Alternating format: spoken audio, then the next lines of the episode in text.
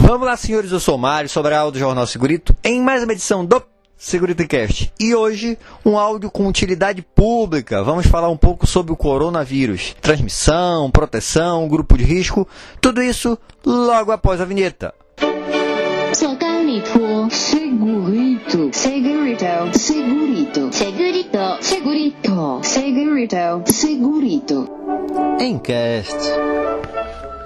Como todo mundo está sabendo, em dezembro do ano passado começaram as notícias sobre o coronavírus e há uma sensação de medo no mundo. Porém, para diminuir esta sensação, a gente precisa de informação. Então eu pesquisei em diversos materiais e vou tentar dar um resumo aqui, sem focar muito no histórico. Vou tentar ser bem objetivo para passar essa informação. Então a primeira coisa que a gente tem que entender é como esse vírus é transmitido. Ele é transmitido principalmente por secreções respiratórias. Então na hora que alguém infectado tosse, espirra e você tem contato com essa secreção, você pode ser contaminado também.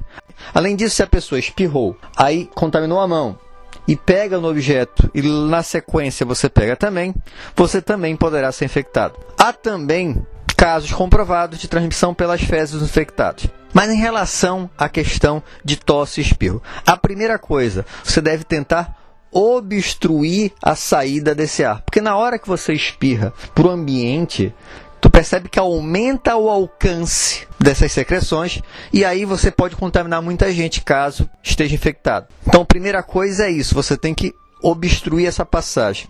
E o segundo item que é importantíssimo para todo mundo é lavar as mãos com água e sabão ou com desinfetante à base de álcool. Então, o tempo todo a gente deveria estar lavando as mãos. Isso é para uma gripe normal vai ajudar, mas também vai ajudar muito em relação ao coronavírus. Em relação à proteção respiratória, o que, que deve ser feito? Segundo a OMS, né, a Organização Mundial de Saúde, Máscaras são necessárias para cuidadores e profissionais de saúde, indicado também para pessoas que já contraíram o coronavírus ou com suspeita. Esse era o grupo que deveria utilizar máscara. A população geral, ela não seria necessário. E pensa bem, se um trabalhador que tem todo um treinamento usar uma máscara, um respirador, já tem dificuldade de usar, por quê? Tem a questão de barba, tem a questão de óculos, a vedação correta, teste de vedação, o desconforto. Você acha que uma pessoa não treinada vai conseguir utilizar? Não. Ela vai se sentir segura e ainda assim não vai ter a segurança adequada. Então a gente tem que tomar muito cuidado. Além disso, já tem alguns casos, eu estava vendo algumas notícias, que em São Paulo, por exemplo, já está com alguma falta de alguns respiradores. Os profissionais que precisam, que passam o tempo todo tendo contato com os pacientes, vão acabar não recebendo esse tipo de respirador e pessoas que não sabem nem utilizar vão estar utilizando. Além disso, qual o respirador mais adequado? Seria o N95, ou seja, o PFF2, ou seja, peça facial filtrante tipo 2. Outra orientação para proteção é tomar a vacina para gripe normal. Não é que essa vacina funcione para o coronavírus, mas como os sintomas são parecidos, na hora que a gente toma esse tipo de vacina, a gripe normal não vai acontecer. Então, vai ter menor possibilidade de falsos infectados e também vai liberar mais vagas nos hospitais para casos mais graves.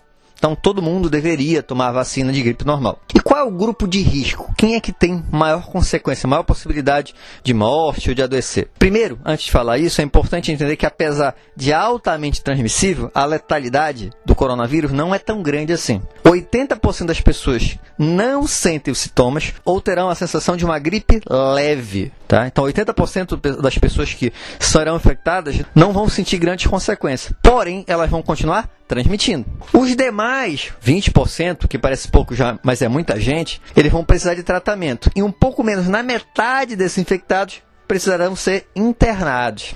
E aí que tá bronca. Quem é realmente o grupo de risco? Idosos, pessoas com problemas cardíacos, hipertensos, pessoas que têm asma, diabetes, fumante, em função de ter um pulmão mais frágil. Então, essas pessoas têm maior probabilidade de ter consequências mais graves na exposição ao coronavírus.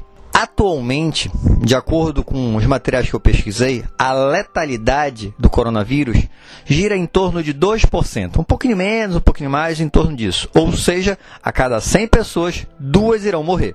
Mas no grupo de risco, que eu falei dos idosos, pessoas cardíacas e tudo mais, essas pessoas, esse valor pode chegar a mais que o dobro. Esse é o principal grupo que a gente tem que tomar cuidado. Mas, professor, por que as pessoas estão tão desesperadas se o senhor está dizendo assim que não é tão letal? Então, pensa o seguinte: se tiver muitas pessoas doentes, elas precisam tratadas e não vão ter consequência.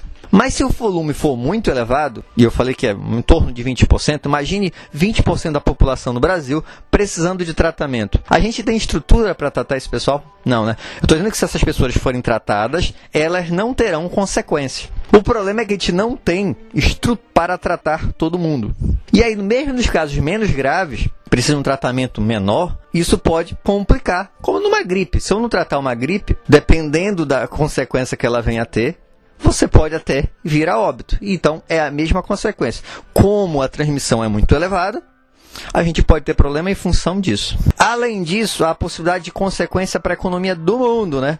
Porque se temos muitas pessoas doentes e isoladas, as fábricas param, a economia pode ter uma grande recessão. Então, é um problemaço, a gente tem que tomar cuidado e a gente tem que fazer o que a gente pode, ou seja, a questão da higienização das mãos, lavar as mãos, evitar na hora de tossir, espirrar, transmitir para o ambiente, tomar a vacina antigripe normal e isso já vai diminuir um pouco para a gente ajudar a não ter tanta gente precisando de tratamento médico. Espero que tenham gostado. Se gostaram, já sabe, né? Curte, compartilhe. E tem alguma dúvida ou sugestão de pauta? É só mandar o um e-mail para sobralj.hotmail.com. Um abraço e até o próximo programa.